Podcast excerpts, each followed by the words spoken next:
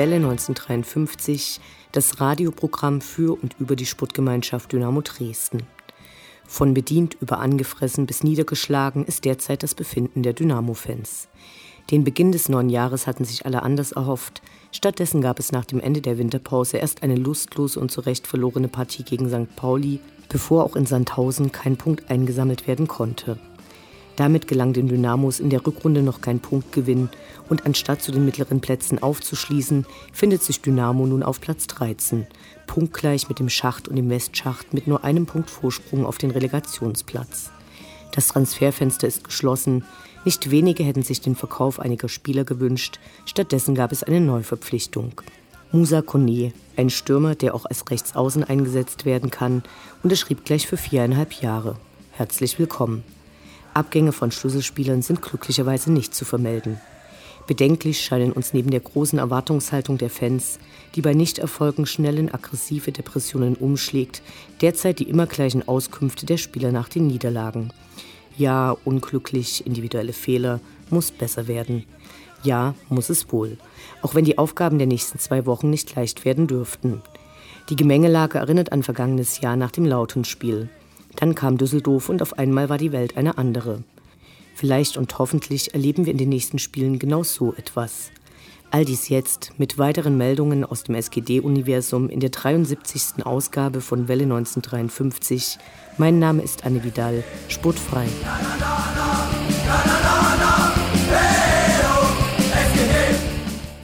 Das ist dein Inhouse! Kontermöglichkeit. Schnetzler, Schnetzler alleine. Schnetzler muss das Tor machen. Schnetzler, Tor, Tor, Tor, Tor, Tor.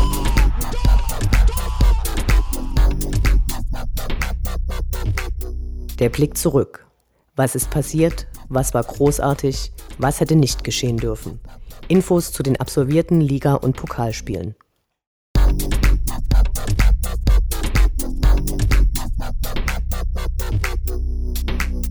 19. Spieltag, 25. Januar, Donnerstag 20.30 Uhr, SG Dynamo Dresden gegen den FC St. Pauli.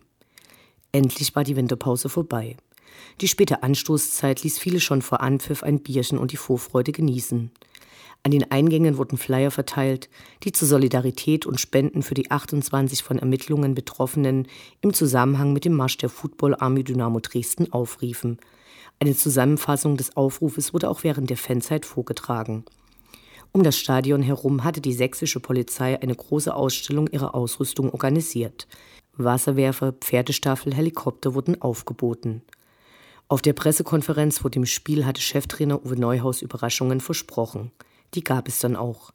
Ähnlich wie bei dem Pokalspiel in Freiburg sahen viele Fans den vermeintlich stärkeren Haris Duljevic zunächst auf der Wechselbank. Markus Schubert gab wie erwartet sein Debüt und wurde bei seinem Lauf zum Tor vor dem K-Block laut begrüßt und gefeiert.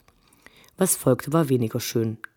Nach dem Motto, dem Gegner die Tore und uns die Ecken, spielte sich Dynamo nur bis zum gegnerischen Strafraum die Bälle zu, um dann dort meist im Klein-Klein zu versinken. Phasenweise kam St. Pauli kaum aus ihrer Hälfte raus und Dynamo hatte deutlich mehr vom Spiel. Aus den sich daraus ergebenden Überdutzend Ecken entstand nie etwas Verwertbares. Das Publikum wurde zunehmend unruhig. Leider können wir dieses Spiel nicht als schlecht gelaufenes Eckballtraining abtun, denn es war ein Punktspiel, das gründlich verloren wurde. Ein hoher Ballbesitz und viele Pässe bringen eben nichts, wenn von der gegnerischen Mannschaft individuelle Fehler sofort bestraft werden. Die Heimbilanz bleibt damit weiter verhagelt. Ähnlich wie die Bilanz ohne Marco Hartmann. Wenn er auf dem Platz stand, gab es deutlich mehr Punkte als ohne ihn. Peniel Mlapa setzte seinem unglücklichen Eindruck mit der Vorlage zum 0 zu 3 die Krone auf und sammelte weiter fleißig Antipathien im Dresdner Anhang. Auch wenn Dynamo mit den eingewechselten Lukas Röser, Haris Duljevic und Ayas Arsman mehr Druck entwickeln konnte, gelang den Dynamos nur ein Torerfolg kurz vor Spielende. Viele im Publikum zeigten sich auch mit den Wechselentscheidungen von Uwe Neuhaus unzufrieden. Nach dem Dynamo-Tor gab es noch so etwas wie einen Ruck im K-Block.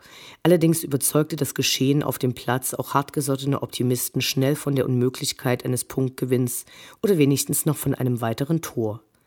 Der äußerst gut gefüllte Gästestehblock zeigte wenig und fügte sich mit den einheitlich in Winterfarben gekleideten Fans unauffällig in den Hintergrund ein.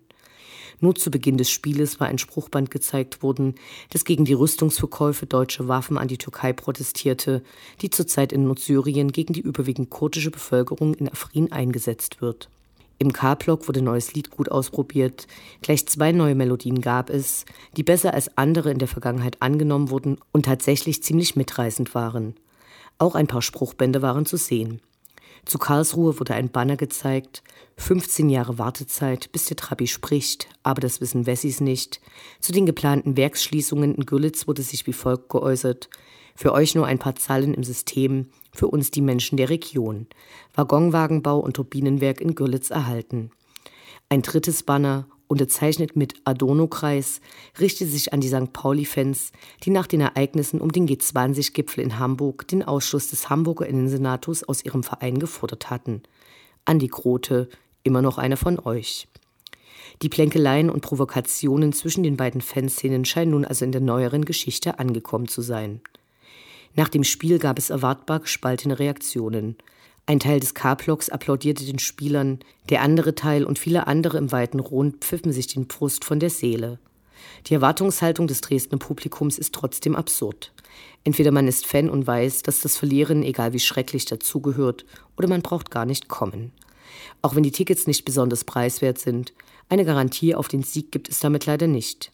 Die Anzahl der weit vor Abpfiff das Stadion verlassenden Spielbesucher dürfte jedenfalls einen Rekordwert erreicht haben und zeigte, dass der Zusammenhalt schnell vergessen ist, auch wenn er oft beschworen wird. Es ist bitter. Die Heimbilanz 2017 ergab saisonübergreifend nur vier Siege und nun ging's gleich mies weiter.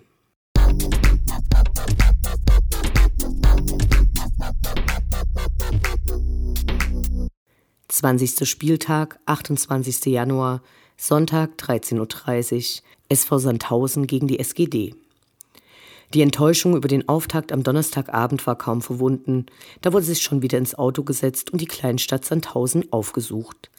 Die schwarz-gelbe Hilfe hatte vor dem Spiel eine Reisewarnung herausgegeben und zu zeitlicher Anreise und den Verzicht auf Camouflageklamotten geraten, da Sandhausen in Baden-Württemberg liegt und die Erfahrungen um die Spiele in Karlsruhe und Freiburg nichts Gutes verhießen. Auf den gewohnten Schlammfeldern neben dem Spargelacker wurde an den als Parkhilfe ausgelegten Holzbalken geparkt. Probleme gab es allerdings keine. Die Polizei hielt sich auffallend zurück, auch wenn sie natürlich in nicht geringer Anzahl vertreten war. Durch die zeitige Ankunft konnte man noch das eine oder andere Bier in der von Fans beider Mannschaften frequentierten Stadionkneipe genießen, bevor es dann hineinging. Der 20. Spieltag war übergreifend als Aktionstag für die Abschaffung von unterschiedlichen Regelungen in den Stadien hinsichtlich des erlaubten Einsatzes von Fanutensilien ausgerufen worden und so hingen zunächst die Fahnen nur eingerollt am Zaun. Beide Stehblöcke, also die der Einheimischen und der Gästefans, die in Sandhausen direkt nebeneinander liegen, zeigten die gleiche Botschaft. Taten statt Worte. Freigabe aller Fanutensilien bundesweit jetzt. Während die Dynamo-Fans diese Botschaft an den Zaun gehangen hatten, mussten die Sandhäuser-Fans ihre bannergleichen Inhaltes hochhalten. Das hielten sie aber nicht die angedachten ersten zwölf Minuten des Spiels durch. Naja. Als dann der Dresdner Support brachial einsetzte, brannte auch ein kleines rotes Bengalo auf dem Boden des Gästeblocks, was den irgendwie nervig gut gelaunten Stadionsprecher dazu hinreisen ließ, sich für die gute Stimmung zu bedanken. Der stadioneigene Ordnungsdienst war aufgeregt, weil einige Dresdner Zaunfahnen ein paar Zentimeter einer Werbebande verdeckten. Zum Glück waren die Videobanden sichtbar. Die Punkte für die beste Werbung gehen diesmal an die KUK Marderabwehr. Klar ist, dass Dynamo in der Kleinstadt Sandhausen kein Punktspielmagnet ist. Im Stadion, dessen Fassungsvermögen von ca. 15.000 Plätzen die Einwohnerzahl leicht übersteigt, hatten sich gerade mal reichlich 6.000 Leute eingefunden. Interessanterweise verbietet deren Stadionordnung den Einsatz von Vuvuzelas, was die einheimischen Fans aber leider nicht vom ausführlichen und nervenden Gebrauch von Klatschpappen abhält. Wahrscheinlich wird hier schon deutlich, dass wir eigentlich nichts zum Spiel sagen wollen. Sprechen wir also kurz noch über den Rasen. In der Vergangenheit wurde die Qualität des Dresdner Rasens häufig als Acker gescholten. Heutzutage gibt es Diskussionen, ob überhaupt gespielt werden kann, wenn der Rasen erst zwei Wochen liegt. Die Sandhäuser ficht derlei überhaupt nicht an. Ihr Grün war zu Wochenbeginn noch gar nicht im Stadion, was bei vielerlei Spielaktionen zur Bildung von Maulwurfshügeln führte. Zum Spiel. Sandhausen faulte, was das Zeug hielt. Der Schiedsrichter Benedikt Kempkes traf öfter falsche Entscheidungen, bevorteilte die hart lamentierenden und schuppenden Dörfler und verteilte gleich sieben gelbe Karten, davon ungerechtfertigterweise gleich zwei für Haris Duljewitsch, der diesmal wieder in der Stadtelf stand. Besonders bitter, dass er gleich in den nächsten drei Spielen fehlen wird. Im Nachgang wurde bekannt, dass sie sich bereits in der Anfangsphase des Spieles eine Oberschenkelprellung zugezogen hatte, sprich hart gefault wurde. Ein Lichtblick war Markus Schubert, ansonsten war alles eher wie das Wetter. Grau. Wenige lustige Momente gab es, als zum Beispiel der Stadionsprecher den Einsatz einer Pfeife bei den Dynamo-Fans monierte und damit alle motivierte, genau selbige zu imitieren. Ganz, ganz spät warf Dynamo endlich alles nach vorn. Kurz keimte die Hoffnung, es könnte wenigstens noch ein Punkt werden, aber nein. Auch das dritte Spiel der Rückrunde ging verloren. Es gab gute Einzelaktionen, aber leider den Verdacht, dass da keine geschlossene Mannschaft auf dem Platz stand. Ganz bitter. Aber weil es nicht ganz so schlimm wie gegen St. Pauli aussah, kann der Tag unter folgendem Motto zusammengefasst werden. Schöner Scheitern in Sandhausen.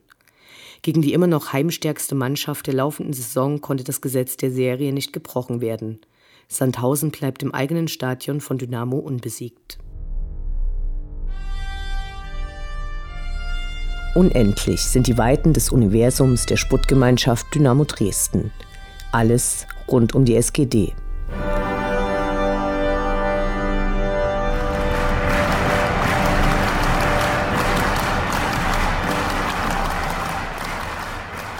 Ab der nächsten Saison gibt es einen neuen Ausrüster.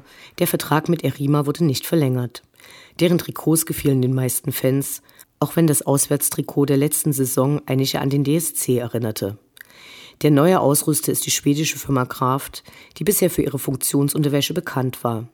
Seit dem letzten Jahr sind sie auch im Mannschaftssport unterwegs und haben nun einen Vertrag über drei Jahre mit Dynamo abgeschlossen.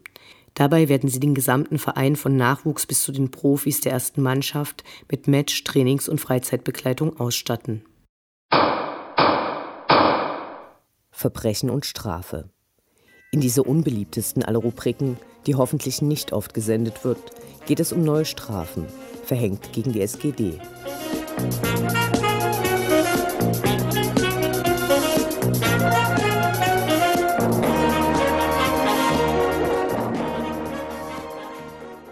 Noch immer hält sich der DFB an die Aussetzung von Kollektivstrafen.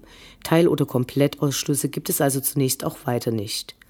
Allerdings erhielten nicht wenige Vereine für als Vergehen gewertetes Verhalten ihrer Anhänger nun Strafbescheide. Dynamo ist in dieser Runde mit einer Strafe von 20.000 Euro belegt worden.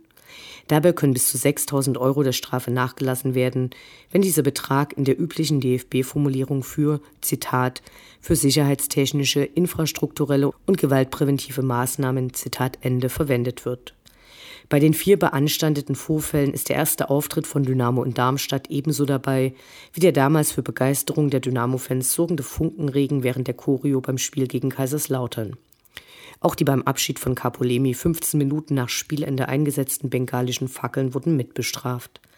Auf der anderen Seite wäre ein Abschied für Lemi ohne Pyro für die meisten irgendwie undenkbar gewesen.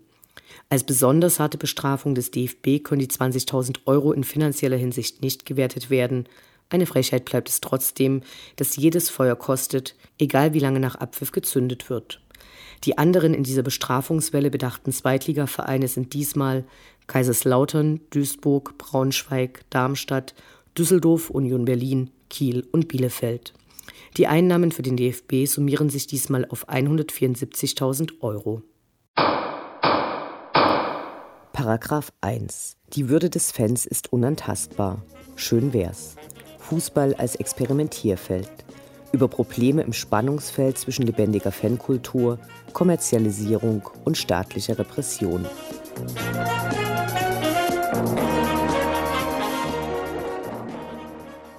Zur Unterstützung der für die 28 von Ermittlungen betroffenen Dynamo-Fans im Zusammenhang mit dem Fanmarsch in Karlsruhe hat sich nun das Soko Dynamo, kurz für Solidaritätskomitee Dynamo, zusammengefunden. Beim Heimspiel gegen St. Pauli wurde auf einem Flyer Hintergrund erläutert und der Beginn von Sammelaktionen angekündigt, die mittlerweile angelaufen sind. Wir möchten hier den Spendenaufruf dokumentieren. Hallo Dynamo-Fans, hallo Fußballfans. Am 14. Mai 2017 zogen 2000 Dynamo-Fans bei einem von der Polizei geduldeten Fanmarsch mit einheitlichen T-Shirts und Fischerhüten im Camouflagemuster zum Karlsruher Stadion und erklärten als Football Army Dynamo Dresden Krieg dem DFB. Der mediale Aufschrei war riesig. Während der Sky-Reporter das Geschehen auf den Rängen überraschend positiv kommentierte und die Dynamo-Spieler nach Abpfiff den weitgereisten Fans salutierten, überschlugen sich andere Mädchen in immer drastischeren Berichten mit Lügen und dreisten Unterstellungen. Selbst der Bundesinnenminister meldete sich zu Wort. Martialische Szenen völlig inakzeptabel. Doch diese Bewertung wurde von einer großen Gruppe nicht geteilt, den Fußballfans quer durch fast alle Fanszenen, unabhängig ob Ultras oder Kutten, wurde der Fanmarsch der Football Army Dynamo Dresden nicht nur begrüßt, sondern als Startschuss für eine bisher beispiellose Kampagne gesehen, in deren Rahmen nichts weniger als die große Frage beantwortet wird. Welchen Fußball wollen wir? Schon seit langem hatte es Kritik und Aktionen gegen die zunehmende Kommerzialisierung und damit verbundene Schwierigkeiten wie die Zerstückelung der Spieltage, gegen Korruption und vor allem die Sputtgerichtsbarkeit des DFB mit ihren drakonischen und ungerechtfertigten Kollektivstrafen gegeben. Das Problem war der ausbleibende Erfolg. Durch den Marsch der Football Army Dynamo Dresden begann eine vereins- und szeneübergreifende Organisierung unterschiedlichster Fans. Auch einzelne Vereine begannen Gespräche untereinander zu den Forderungen. Die andauernden Proteste sind an Aktionsspieltagen im Stadion sichtbar, wenn Fanszenen von der ersten bis zur fünften Liga gemeinsam verschiedene Missstände anprangern. Gegen die Kommerzialisierung des Fußballs, der mit einem beständigen Abbau von Fanrechten einhergeht, gegen die Korruption eines Verbandes, der die Fans und ihre Vorstellungen zu lange ignoriert hat. Und der DFB sah sich gezwungen zu reagieren. Die Kollektivstrafen wurden ausgesetzt, erste Treffen mit Fanvertretern fanden statt. Ganz klar, gemeinsam sind wir stark. Dies ruft die Politik auf den Plan. Konnten durch das schlechte Image der Fußballfans immer größere Schikanen stattfinden und zum Beispiel neue Einsatzmethoden der Polizei bei Auswärtsfahrern geprobt werden, wird dies schwieriger. Die Fans melden sich zu Wort und erstreiten fanpositive Gerichtsurteile. Durch heutige Technologien wird eine Öffentlichkeit erreicht, die in Zeiten von Zeitungen und Fernsehen allein nur schwer zu informieren war. Und so verwundert es kaum, dass das Kapitel Fennmarsch Karlsruhe nun in die nächste Runde geht. Am 5. Dezember 2017 wurden Wohnungen und Geschäftsräume von 28 Tatverdächtigen durch Karlsruher Polizisten und Staatsanwaltschaft durchsucht. Auch das Fanprojekt Dresden, anerkannte Präventionspartner von Behörden, blieb davon nicht verschont. Nun sind Hausdurchsuchungen mit Bezug zum Fußball in Deutschland längst keine Seltenheit mehr und sicherlich gibt es Dutzende Beispiele für Maßnahmen, die auf wesentlich banaleren Grundlagen als einer satirischen Kriegserklärung beruhen. Was diese Maßnahme jedoch von anderen Hausdurchsuchungen unterscheidet, wurde auf der Pressekonferenz der Karlsruher Behörden deutlich. Dort mussten die Vertreter von Polizei und Staatsanwaltschaft auf kritische Nachfragen der Journalisten zugeben, dass es sich bei den von der Hausdurchsuchung Betroffenen keinesfalls um Leute handelt, die verdächtigt werden, Böller geworfen, den Eingang gestürmt oder Bierstände geplündert zu haben. Keiner dieser Personen wird eine Straftat vorgeworfen, die zur Verletzung von Polizisten oder zum Einlasssturm geführt hat. Es geht einzig und allein um die angeblichen Organisatoren des Fanmarsches, denen vorgeworfen wird, all diese negativen Ausfälle von langer Hand geplant zu haben. Es ist nicht nur so, dass es eine Organisation in diesem Umfang wahrscheinlich nie gegeben hat. Das Problem ist vielmehr, auf welcher Grundlage man von den Behörden als Teil dieses konstruierten Organisationsteams gesehen wird. Allem Anschein nach genügte es hier, einzelne, alltägliche und mit den Vorfällen von Karlsruhe in keinem Zusammenhang stehenden Aufgaben innerhalb der Fanszene zu übernehmen, um in den Fokus der Ermittlungen zu geraten. So reichte es dann aus, im heimischen Dynamo-Stadion die Fahnen aufzuhängen, um für einen Organisator von Straftaten gehalten zu werden. Die Signalwirkung für unsere Fanszene, aber auch für alle anderen Fanszenen in Deutschland sollte damit klar sein. Wer sich in seiner Fanszene engagiert, ist für die Behörden potenzieller Kopf aller Schandtaten rund um den eigenen Verein. Die alltägliche Fanarbeit von aktiven Fans wird hier unter Generalverdacht gestellt. Unklar ist bislang, ob und wann und bei wie vielen der 28 betroffenen Dynamo-Fans es zu einer Anklage kommen wird, wie lange die Verfahren dauern und welche Folgen sie haben werden. Sicher ist, es wird teuer. Denn die 28 Anwälte, die unsere Freunde bestmöglich unterstützen, wollen auch erst einmal bezahlt sein. Sollte es zu Verfahren kommen, werden astronomische Fahrtkosten anfallen. Nicht nur die finanzielle Belastung ist immens, auch die Auswirkungen auf das Privatleben dürfen nicht vergessen werden. Lasst uns dafür sorgen, dass diese Fußballfans bestmöglich unterstützt werden. In finanzieller Hinsicht, damit ihr Engagement für unseren Fußball nicht ihren privaten Ruin bedeutet. In ideeller Hinsicht, indem wir die Proteste unterstützen und den Betroffenen Kraft geben, damit sie sich nicht angesichts der großen Belastung zurückziehen und verstummen. Die Fans, das sind wir. Wir haben in den letzten Jahren immer wieder gezeigt, was möglich wird, wenn wir zusammenstehen. Schuldentilgung, Ergänzungen unserer Satzung, die eine mögliche Ausgliederung unserer Profimannschaft erschweren, sensationelle Kurios. Was könnt ihr tun? Bitte spendet für Verfahrenskosten entweder auf das Konto, dessen Daten ab demnächst veröffentlicht werden, oder bei den Sammelaktionen, die es ab sofort bei den Heim- und Auswärtsspielen der Sportgemeinschaft Dynamo Dresden geben wird. Außerdem werdet Mitglied in der schwarz-gelben Hilfe entweder direkt auf der Seite oder persönlich zu jedem Heimspiel am SGH-Stand hinter dem K-Block. Ob jung, ob alt, was zählt, ist der Zusammenhalt. Soko Dynamo. Ausrufezeichen! Ausrufezeichen!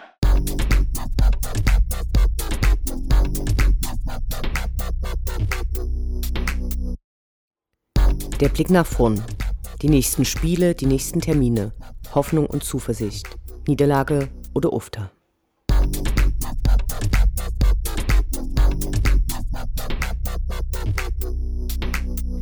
Einundzwanzigster Spieltag, 4. Februar, Sonntag 13.30 Uhr, SG Dynamo Dresden gegen den VfL Bochum. Weiter geht es mit dem Abstiegskampfduell gegen den Westschacht.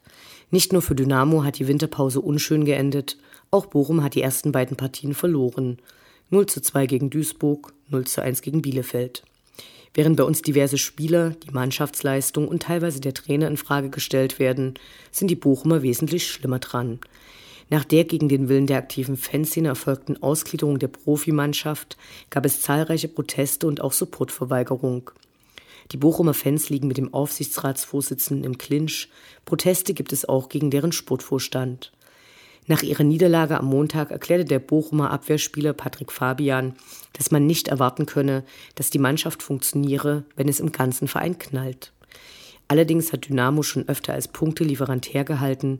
Wir hoffen natürlich auf einen Sieg. Einfach wird es sicher nicht, da unter anderem Haris Duljevic und leider auch unser Kapitän Marco Hartmann fehlen wird.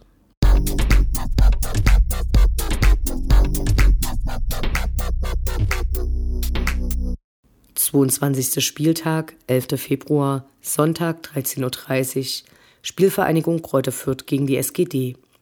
Die Spielvereinigung Kräuter Fürth kann im Tabellenkeller einen halbwegs erfolgreichen Beginn nach der Winterpause vermelden.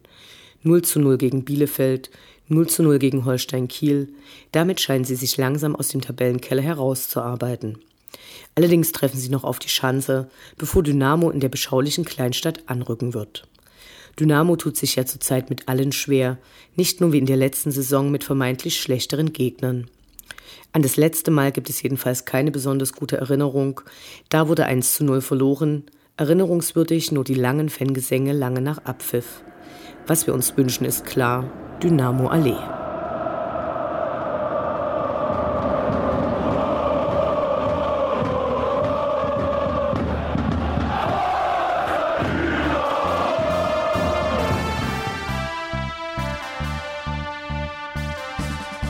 Das war Welle 1953, das Programm für und über die Sportgemeinschaft Dynamo Dresden. Eine neue Sendung über die SGD, uns, die Fans und alle Neuig und Widrigkeiten auf dem Weg zum Europapokal gibt es in zwei Wochen bei Coloradio und zum Nachhören im Internet auf welle1953.net als Podcast, den ihr selbstverständlich abonnieren könnt, um keine Sendung zu verpassen. Mein Name ist Anne Vidal. Auf Wiederhören. Bis zum nächsten Mal. Schwarz-Gelb wir unsere Fahnen, wie sie noch keiner gesehen hat. Deutsche Landwohl.